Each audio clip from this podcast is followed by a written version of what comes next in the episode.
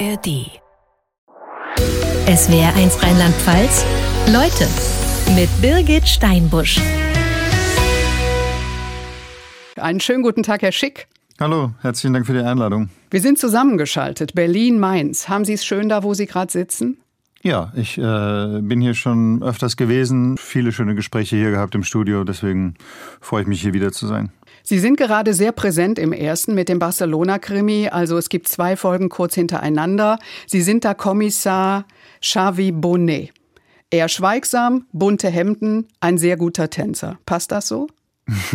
ja, ich musste äh, äh, in einem anderen Interview beschreiben, wie ich den Charakter sehe. Und da habe ich gesagt, ein gerechtigkeitsfanatischer Lonely Wolf Cowboy. Es hat ein bisschen was von Miami Vice. Ja, die Hemden sind jetzt in den neuen Filmen tatsächlich äh, ähm, ausgetauscht worden gegen unifarbene T-Shirts. Das war eine Entscheidung der Regie. Aber ansonsten finde ich so die äh, Assoziation mit Miami Vice, auch wegen der Meeresnähe und wegen dem Klima, in dem wir arbeiten, finde ich die gut. Und Sie müssen nicht so viel Text lernen. Sie sind eher der schweigsame Typ. Ja, das stimmt. Wobei ich, nicht, dass Sie das jetzt gemacht haben, aber wobei ich äh, Schauspiel auch nicht auf das reduziere, was man sagt. Und ich mag's, ich, ich, ja, im Privaten bin ich auch eher, der gerne überlegt, was er sagt, glaube ich zumindest. Und äh, für die Rolle passt das einfach auch. Diese Reihe gibt es jetzt seit 2017. Ist es schön, auch so eine Figur mitzuentwickeln, nicht nur die Hemden und die Shirts? Ja, auf jeden Fall. Also wir sind da, wie Sie schon gesagt haben, schon seit vielen Jahren dabei. Es ist immer ein Ringen um Autoren, Autorinnen. Wir haben ganz tolle Regisseurinnen bekommen, äh, die mit uns gearbeitet haben. Isabel Schuber, Caroline Helsgard, jetzt Andreas Herzog. Wie überall ist ein haben wir einen hohen Anspruch. Es ist ein, äh, es ist, manchmal muss man dann gucken, wie man das mit dem Budget umsetzt, äh, dann auch noch in einem anderen Land. Aber Anne Schäfer und ich kennen uns schon sehr lange, sind befreundet, würde ich sagen wir haben einen hohen Anspruch und ähm, ja, freuen uns, wenn die Zuschauer das dann wahrnehmen und sehen und sich das dann auch, was auch notwendig ist, in Zuschauerzahlen niederschlägt. Anne Schäfer, Ihre Kollegin, ist ja die Kommissarin, Fina mhm. Valent, und sie ist auch mittlerweile Ihre Chefin. So die Kommunikation zwischen Ihnen beiden im Film läuft viel über Augenkontakt. Ja, wir arbeiten sehr gut zusammen. Wir müssen manchmal aufpassen, dass unsere Freundschaft nicht sich auf die auf das vor der Kamera überträgt, weil das hat da nichts zu suchen und die unsere Charaktere sind spröder miteinander als Anne Schäfer und ich. Da müssen wir manchmal drauf achten. Die Regie jetzt in den beiden aktuellen Barcelona-Krimis hat Andreas Herzog. Und ja. wenn ich das richtig sehe, haben Sie auch jedes Mal, also es gibt, wenn es denn läuft, zwei Folgen pro Jahr und es ist dann jedes Mal ein anderer Regisseur, eine andere Regisseurin. Also immer wieder ein neuer Dreh im wahrsten Sinne? Ja, äh, neue Kameramenschen. Äh, Ralf Noack hat jetzt diesmal die Kamera gemacht, was ganz, ganz toll war auch, die Zusammenarbeit. Auch Ralf Noack und Andreas Herzog kannten sich schon aus einer vorherigen Zusammenarbeit, was auch immer sozusagen erleichternd ist, weil da sozusagen die Kennenlernphase wegfällt. Also jetzt die Arbeit mit Andreas Herzog war eine ganz, ganz tolle Arbeit, auch mit Ralf Noack. Äh, Andreas Herzog ist ein Regisseur, der sehr, sehr erfahren ist, sehr neugierig geblieben ist trotzdem, offen ist für Ideen und ähm, ich wünsche mir sehr, dass man das den Film ansieht. Wir bewegen uns zwischen zwei Fällen. Totgeschwiegen, ist gelaufen, Absturz kommt. Ja. Sie haben am ersten Drehtag bei Absturz das Finale gedreht. Da kannten sich noch nicht alle so gut. Und da hat eine Möwe dem Regisseur Andreas Herzog auf die Hand geschissen. Und Kollege Christoph Gavenda meinte, da wusste er sofort, das wird ein besonderer Film. Haben Sie die Situation mitbekommen? Nein, höre ich zum ersten Mal. Haben Sie das Beste verpasst, oder? Ich hoffe nicht, dass das das Beste war. Und der andere Kollege Nico Rogner spielt einen IT-Techniker, der mochte so die Abende nach dem Dreh auf der Hotelterrasse, bis sie vertrieben wurden. Haben Sie das auch verpasst oder waren Sie dabei? Die habe ich auch verpasst. Und wenn ich in Barcelona bin für zweieinhalb Monate, wohne ich immer in der Wohnung. Die Wohnung jetzt liegt sehr, sehr nah von dem Hotel, wo die Kollegen und Kolleginnen untergebracht sind, was schön ist, weil man sich treffen kann. Aber ähm, wenn man so zweieinhalb Monate zwei Filme hintereinander durchträgt, mit Anne, äh, aber und mit der Regie und mit der Kamera und mit einem ganz großartigen Team, aber trotzdem hat man als Hauptdarsteller in so einer Reihe einfach eine große Verantwortung. Dann ist das was anderes, wie wenn man als, äh, wie wenn man eine Rolle übernimmt, wo man dann so ab und zu mal einen Drehtag hat. Ähm, ich will das gar nicht äh, bewerten, aber ähm, dann, ich muss mich dann einfach konzentrieren. Ich bin jemand, der sehr früh aufsteht. Ich muss immer eine Stunde, bevor ich abgeholt werde, stehe ich auf. Das heißt, wenn ich um 6.30 Uhr abgeholt werde, stehe ich um 5.30 Uhr auf. Wenn ich um 6 Uhr abgeholt werde, stehe ich um 5 Uhr auf. So, da kann ich, ich bin 51, ich werde bald 52. da muss ich einfach so ein bisschen äh, mich zusammenreißen. Aber ich freue mich, wenn die Kollegen eine gute Zeit haben. Auf der Terrasse versacken. Ja, aber es ist dann wirklich ein langer Tag, ja? 4 Uhr, 4.30 Uhr auf und dann wahrscheinlich bis abends. Ja, also die Abholung gilt noch nicht als Arbeitszeit, sondern die Arbeitszeit beginnt, wenn man am Set ist. Es kann manchmal eine halbe Stunde, manchmal auch eine Stunde, aber eigentlich immer so eine gute halbe Stunde Fahrzeit und dann sozusagen nochmal, ähm, ich glaube, elf, zwölf, zehn, elf, zwölf Stunden Arbeitszeit, dann nach Hause fahren, und dann, also ich will mich überhaupt nicht beklagen. Ich liebe meine Arbeit, aber das ist eine Herausforderung über zweieinhalb Monate, weil wenn ich dann zurückkomme, arbeite ich dann noch nach, was habe ich heute gedreht. Wir drehen meistens unchronologisch. Das heißt, ich arbeite zum Beispiel immer mit meinem Drehbuch, dass ich sage, dass ich mir Notizen mache, was wir heute gedreht haben, damit ich dann, wenn ich dann den nächsten Drehtag vorbereite, sehe, ah, äh, da habe ich genau vorher das gespielt und das gespielt. Meistens erinnere ich mich dran, aber dann, wenn ich mal mich nicht erinnern sollte, dass ich dann sozusagen Notizen habe. Und so baut man dann über zweieinhalb Monate einen Film zusammen. Er spielt sich dann eine Chronologie, in der man aber nicht gedreht hat. Wir haben den Venedig-Krimi, den Irland-Krimi, den Bretagne-Krimi, alles deutsche Ermittler. Ist das so eine Eigenart, so eine deutsche Eigenart dieser Auslandskrimis? Na, das funktioniert nur in einem Land, das mit Synchronisation aufgewachsen ist. In den vielen Ländern wird nicht synchronisiert. Da würde so eine Reihe überhaupt nicht funktionieren. Aber die Deutschen wer auch immer das ist, ähm, sind gewohnt, dass sie Menschen im Fernsehen oder im Kino Deutsch sprechen hören und sie leisten automatisch in ihrem Hirn, dass der eigentlich, die eigentlich anders spricht. Sie spielen Deswegen, einen Spanier, der Deutsch genau. spricht. Ich spiele einen Spanier, der Deutsch spricht. Aber die Zuschauer wissen, dass ich eigentlich ein Spanier bin, der Spanisch sprechen würde. Deswegen über diese, über diese Eigenart dieser Reihe darf man im Grunde genommen einfach nicht weiterdenken, weil es macht überhaupt keinen Sinn. In einem anderen Land wie, wie Dänemark oder, den, oder, oder wo, wo nicht synchronisiert wird, würde das einfach keinen Sinn machen. Hier kann man noch so tun, wie wenn es Sinn macht. wie ist das am Set? Ein Sprachenwirrwarr? Spanisch, Katalanisch, Englisch, Deutsch? Ja, und dann ist es immer wichtig, wenn es die Schnittstellen, wie zum Beispiel, wir hatten eine unglaubliche Regieassistentin bei den letzten beiden Filmen, die Spanierin ist. Die, das ganze Team kommt im Grunde genommen aus, aus Spanien oder aus Katalonien. Wenige Departments, wie zum Beispiel eben die Regie oder der Kameramann, ähm, kommen aus Deutschland. Und dann ist es eben wichtig, was ich gerade sagen wollte, dass jemand wie die Regieassistentin äh, äh fließend ist in beiden Sprachen, die oder in den drei Sprachen, die die, die Verbindung sind. Als Kind wollten Sie zum Zirkus. Jetzt so am Set mit den Wohnwagen und immer unterwegs. Ist nicht weit davon entfernt, oder? Nein, ist ziemlich nah. Ich wusste mit zwölf schon, wenn ich jetzt so zurückschaue, relativ viel über mein Leben äh, und vieles von dem, was ich mir damals gewünscht habe, ist heute äh, sozusagen mein Leben. Aufgewachsen in Stuttgart. Sie und Ihr Zwillingsbruder sind die Jüngsten und es gibt dann noch drei ältere Geschwister. Mhm. Sie also so das Nesthäkchen oder?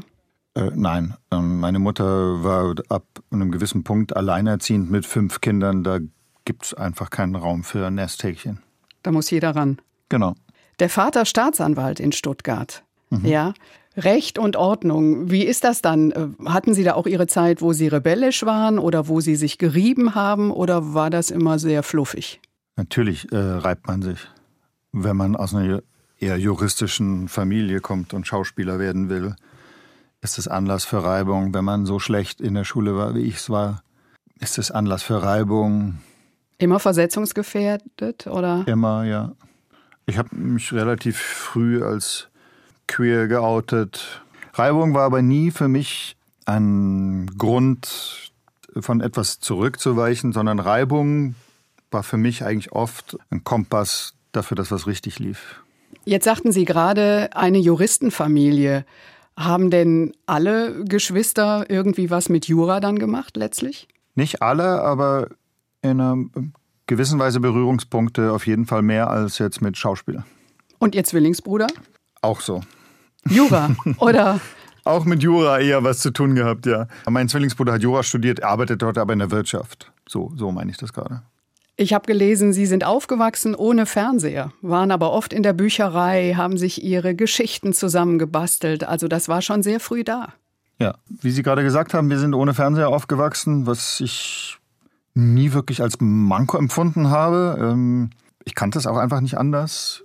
Und ich bin einmal die Woche in die Stadtbücherei gegangen, habe mir wirklich fast jede Woche fünf Bücher ausgeliehen, Romane, historische Romane, biografische Romane und habe die dann, ja, wie, wie, gesagt, ich war sehr, sehr schlecht in der Schule. Ich hatte einen sehr großen Schreibtisch, den hatte ich geerbt von einem, irgendjemand aus meiner Familie. Der hatte viele Schubladen. Ich habe dann meinen Tisch immer so äh, dekoriert, muss man leider sagen, äh, wie ich mir vorstelle, dass man zum Beispiel Mathematik-Hausaufgaben macht. Und hab dann, ohne äh, sie zu machen. Ohne sie zu machen und habe in der Schublade unter mir sozusagen habe ich mein Buch gehabt und habe das dann immer gelesen. Und wenn ich gehört habe, wir hatten eine Altbauwohnung mit Parkettboden, da hat man immer Schritte gehört. Und wenn ich gehört habe, jemand kommt in die Richtung von meinem Zimmer, habe ich mir einfach nur vorgebeugt und habe auf das dekorative äh, Mathematikmaterial geschaut. Und wenn die Person dann wieder draußen war, habe ich wieder die Schublade aufgemacht und weitergelesen. Deswegen saß ich jeden Tag in Anführungsstrichen ähm, Hausaufgaben machend an meinem Schreibtisch und habe so einfach wirklich viel Bücher lesen können. Wann und wie haben Sie denn die Liebe zum Schauspiel entdeckt? War das auch schon in der Schule? Das war in der Schule und das war eher Not als was anderes. Ich habe das einfach das System Schule nicht verstanden. Ich hm, habe auch eine leichte Schreib- und Leseschwäche gehabt. Also bei mir waren Diktate, wenn die zurückkamen, so rot, wie man sich rot nur vorstellen kann. Es gab für mich zwei Orte in der Schule, wo ich Spaß hatte. Das war der Sportunterricht und eben eine Theater AG. Wir hatten eine ganz, ganz tolle Musiklehrerin. Und so habe ich äh, das Schauspiel für mich entdeckt. Und dann gab es in Stuttgart eine Einrichtung, die hieß Theater im Zentrum, wo Schauspieler und Schauspielerinnen mit Jugendlichen über ein Jahr lang an einem Theaterstück gearbeitet haben. Das wurde dann manchmal auch bei so Jugendtheatertagen aufgeführt da habe ich auch irgendwann nochmal einen Ort gefunden und so habe ich für mich dann die Liebe zur Schauspielerei entdeckt. Obwohl ich mir vielleicht damals noch nicht so bewusst darüber war, dass das auch ein Beruf sein kann und dass das, man das, dass das ein Leben sein kann, aber ich habe mich da zumindest sehr viel wohler gefühlt als im Biologieunterricht. Sie haben dann nach der Schule, wollten Sie an eine staatliche Schauspielschule, das hat nicht geklappt, dann waren Sie an einer privaten. Die sind teuer, ja, und Sie haben als ähm, Kellner dann gejobbt, also in einem Restaurant gearbeitet und auch als Türsteher. Das heißt, Sie haben dann entschieden, wer in den Club darf. Ja, es war eher eine Bar.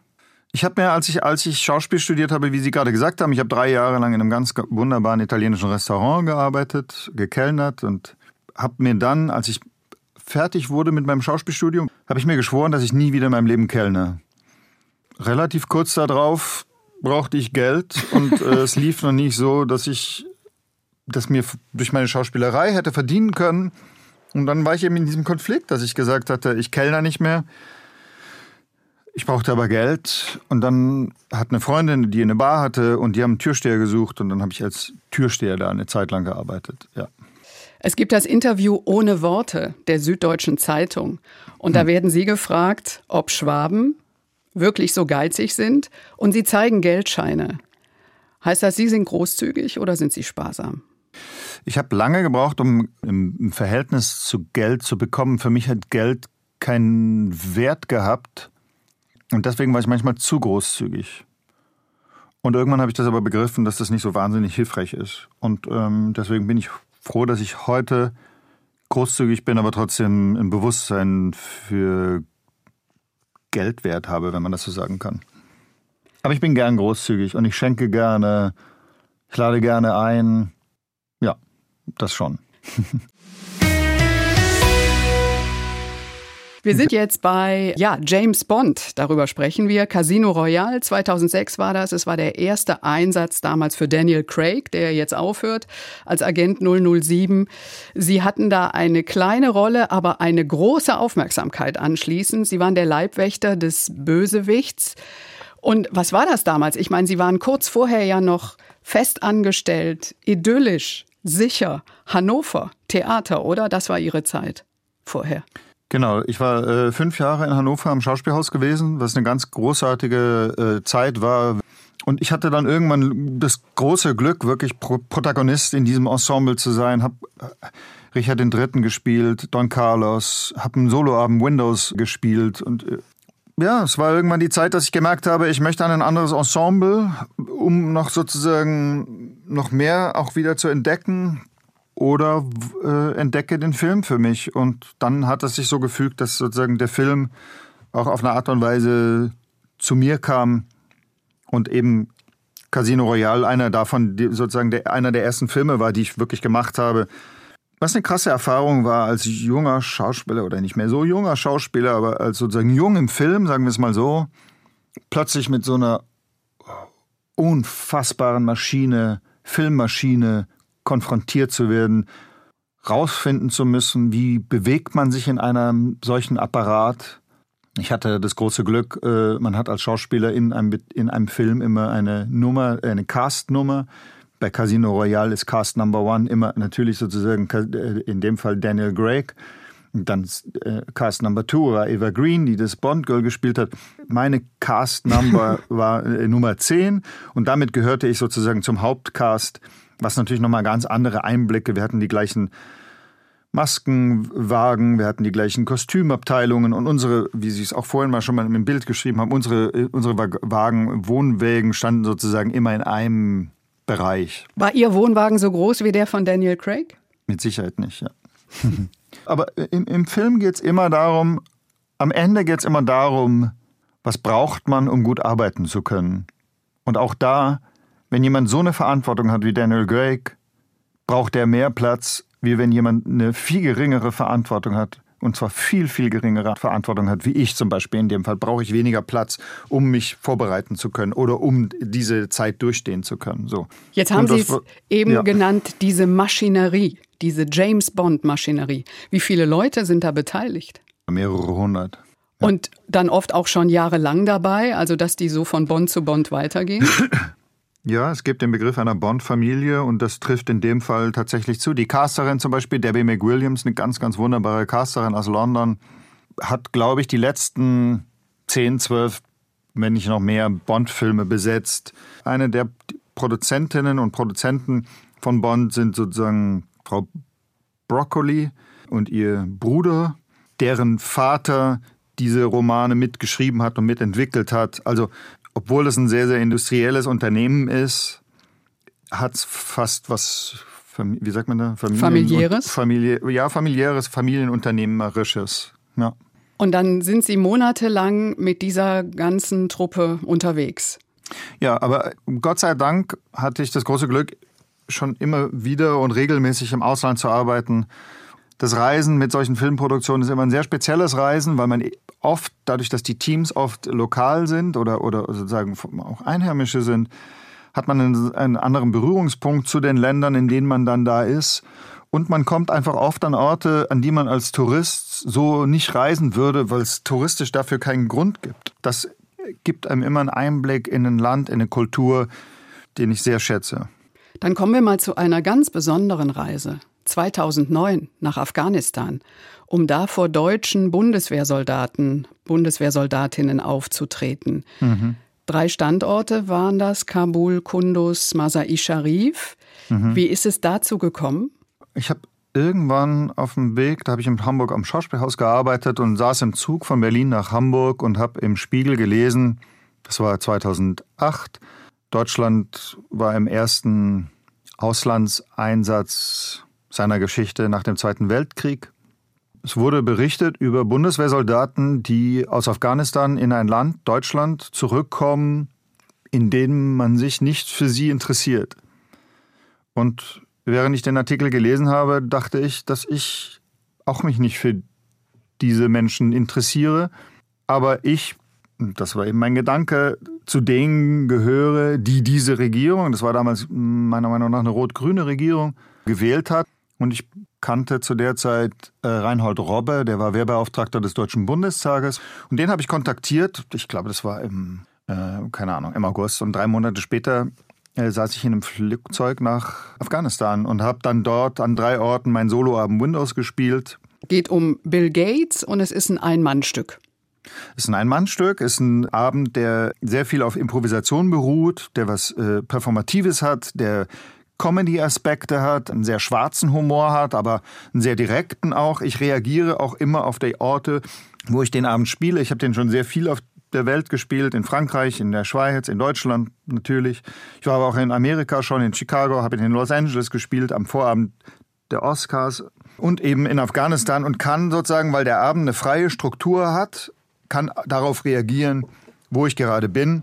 Das war in dem Fall auch einfach ein eine Möglichkeit, mit so einem Abend nach Afghanistan zu gehen. Ich, ich habe in Kunduz gespielt und ähm, die, die, Bühne wurde eingerichtet und ähm, äh, wurde alles gezeigt von den begleitenden Offizieren. Und fünf oder zehn Minuten bevor wir, äh, ich auf diese Bühne sollte, die draußen war, war warm in, in, zu der Zeit in Afghanistan, äh, war Raketenalarm und ich musste sozusagen, meinen Abend habe ich in einem Bunker gespielt und darauf konnte ich, während ich das dann gemacht habe, einfach reagieren, was mir, der ich in dieser Situation natürlich auch an einem unglaublichen Druck und auch war. Angst. Angst, ja. Angst. Ich meine, ich hätte das erste Mal wirklich Angst in meinem Leben erlebt. Konnte ich da dem Ausdruck geben und damit umgehen. Konnten Sie anschließend mit Soldatinnen und Soldaten sprechen? Ja, immer. Das war der Grund, warum ich da war. Ich habe mich immer ganz schnell umgezogen und bin sofort raus und äh, habe den Kontakt gesucht, habe den Austausch gesucht. Das war ja mein Anliegen, in Kontakt zu treten. Und Wissen Sie, es war so, meiner Meinung nach leben wir mittlerweile in so einer, oder vielleicht war das schon immer so, aber ich habe jetzt ein anderes Bewusstsein dafür, in so einer komplexen Welt, dass es so schwierig ist, sich richtig zu verhalten, weil richtig ist immer, also ein einfaches richtig gibt es kaum noch. Und ich bin aber eben der Meinung gewesen, als ich nach Afg ich spiele an auf die Frage, ist es richtig, dass deutsche Bundeswehrsoldaten in Afghanistan im Einsatz sind? Ähm, Struck hat er den Satz gesagt, dass unsere Demokratie dort verteidigt wird. Und da kann man natürlich drüber streiten, ist das richtig und stimmt dieser Satz? Ich kann den nicht beantworten und trotzdem glaube ich, ist es wichtig, dass wir uns dazu zu verhalten. Also, und dass wir trotzdem sagen, ich gehe hin und frage euch, wie geht's euch? Oder wie ist es hier? Oder, oder, oder. Sondern, dass wir eben das, was in dem Spiegelartikel beschrieben wurde, Ignoranz nicht stattfindet. Weil die können wir uns nicht leisten. Man kann nicht sagen, wir schicken Soldaten irgendwo hin, aber es ist uns egal, wie es ihnen geht. Oder Soldatinnen. Wir sprechen über ein spannendes Filmprojekt, kommt wahrscheinlich Januar dann ins Kino, und zwar Die Ermittlung nach dem Dokumentartheaterstück von Peter Weiß. Das sind Protokolle des ersten Frankfurter Auschwitz-Prozess. Der war 1963 bis 1965. Und Sie spielen einen Ankläger. Also es waren wohl ungewöhnliche Dreharbeiten, wochenlang Probe, dann fünf Tage am Set. Können Sie das mal beschreiben, wie das war? Das ist ein Theaterstück, das eben jetzt zu einem Filmskript übersetzt wurde, in dem 60 Zeuginnen und Zeugen und Angeklagte plus einem Richter, einem, einem Rechtsanwalt und eben einem Ankläger, den ich spielen durfte, vorkommen und Peter Weiß hat eine Sprache benutzt in diesem, in diesem Theaterstück, die auf eine Art und Weise poetisch war, fast wie eine klassische Sprache entwickelt, die für mich, der ich wirklich auch schon Schiller und alles gespielt habe, sehr schwer zu lernen war, weil sich oft Sätze einfach nur in Nuancen verändert haben und dadurch eigentlich wiederholt haben. Und dieses Projekt haben wir dann eben mit diesen 60 Kollegen und Kolleginnen, haben wir vier Wochen geprobt im Studio wurde ein Gerichtssaal, aber eher abstrakt von einer Bühnenbildnerin aus Rostock gebaut. Und das haben wir dann an fünf Tagen mit acht Kameras jeweils jeden Take sozusagen wie eigentlich wie eine Show gedreht. Immer nur in diesem Raum. Immer nur in diesem Raum. Rainer Bock hat den Richter gespielt, Bernhard Schütz den Rechtsanwalt, ich den Ankläger. Tom Vlagia hat einen Zeuge gespielt, Arno Frisch, Christiane Paul, Nicolette Krebitz, Sabine Timotheo, Kollegen, Kolleginnen aus Russland, aus Frankreich, aus Polen. Wirklich ein wunderbares Ensemble hat sich, das klingt so pathetisch jetzt, aber in, in, in den Dienst dieses Projektes gestellt und diese Idee, diesen Film zu realisieren. Ich habe gelesen, dass bei den Dreharbeiten die Soufflöse geweint hat, weil es ihr so nahe gegangen ist. Es gab nicht einen Tag, an dem ich nie auch geweint habe. Das ist, ich habe letztens in einem, in einem Gespräch gesagt, wir haben uns auf eine Art und Weise gewöhnt daran, das ist jetzt meine Aussage, gewöhnt daran, mit dem Grauen von Auschwitz zu leben, als Deutsche zu leben. Und dieses, dieser Begriff, das Grauen oder, oder Auschwitz, hat was Abstraktes bekommen, meiner Meinung nach, über die Jahrzehnte. Und in diesem Stück, oder wenn man diesen Satz sagt, nie wieder, ist immer die Frage, was? Und wenn man sagt, nie wieder, ist jetzt, was? Und, und dieses Stück oder dieser Film seziert über Stunden über die Zeugenaussagen von den Betroffenen, was sie im Detail erlebt haben, was ihnen geschehen ist. Und das reißt sozusagen diesen Mantel dieses, dieser Gewohnheit oder dieser Abstraktion so brutal runter, dass das einen als fühlenden Menschen einfach erwischt. Und ähm, ich konnte da, ich, ja, ich hatte nur ein Glück, muss ich sagen, bei diesen Dreharbeiten. Und das war, was mir oft passiert, in dem Fall nicht so, dass mich Dreharbeiten oder das Thema, mit dem ich mich beschäftige, mich in meine Träume begleitet. Und auf irgendeine Weise hatte ich einen Schutzmechanismus. Ich habe, obwohl es mich jeden Tag so berührt hat, habe ich nicht eine Nacht lang oder äh, nicht einen Traum gehabt, der sich damit äh, auseinandergesetzt hat.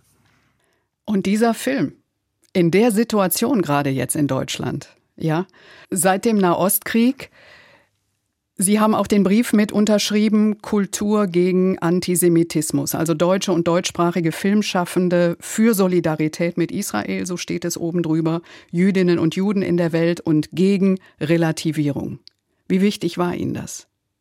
Sehr wichtig.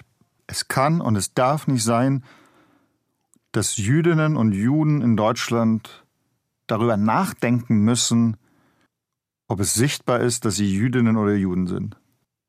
Punkt. Wie erleben Sie das gerade in Berlin?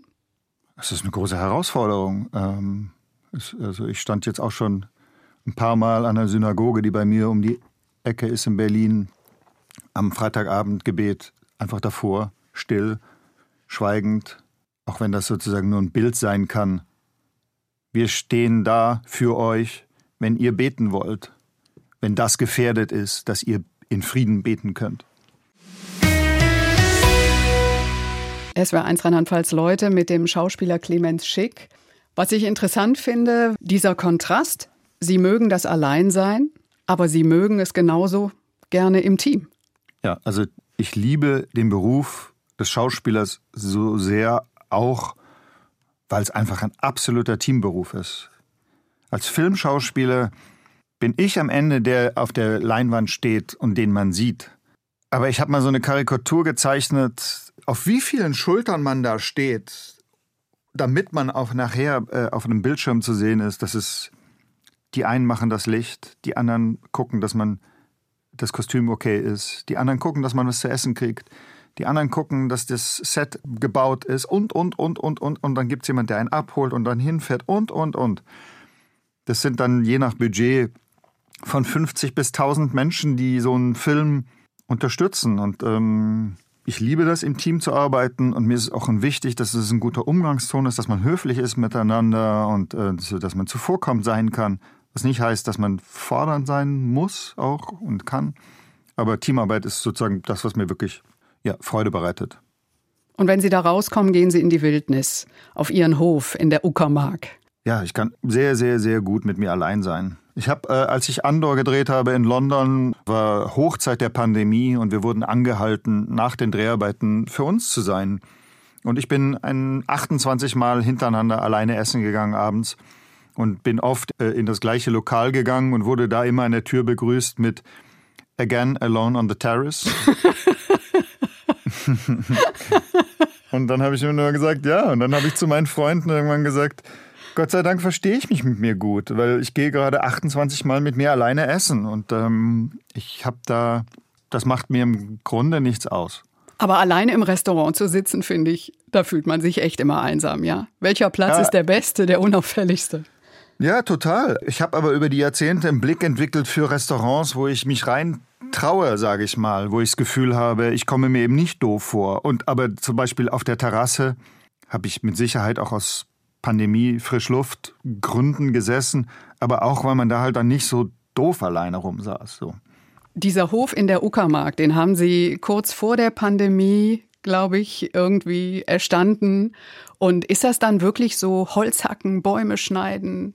Ja, total. Also äh, das ist in einem Teil der Uckermark. Die Uckermark ist eh sehr dünn besiedelt, aber der Teil der Uckermark ist sehr dünn besiedelt und ja, ich meine, das war ein großes Glück. Das kam eine Pandemie auf uns zu, von der keiner wusste, dass es sowas gibt oder äh, nicht mehr. Und äh, plötzlich hieß es, bleiben Sie zu Hause. Und so schnell konnte ich da gar nicht auf diesem Bauernhof sein, weil da war zu Hause eben, ja, im Garten sein. Bei uns gibt es am Ende immer ein kleines Geschenk. Und damit Ihre Wildnis noch ein bisschen bunter wird, hm. Sie müssten jetzt auf Ihrem Tisch irgendwas ja. Knallgelbes liegen haben in einer gelben ja. Tasche.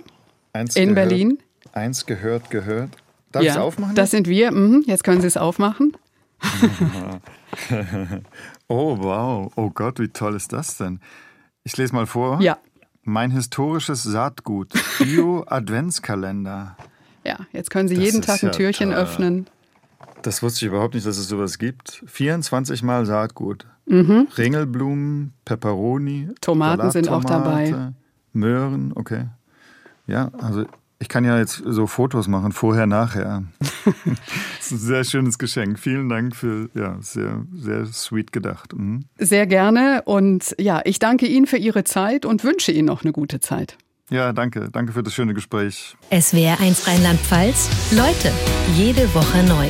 Auf swr1.de, in der SWR1-App und überall, wo es Podcasts gibt.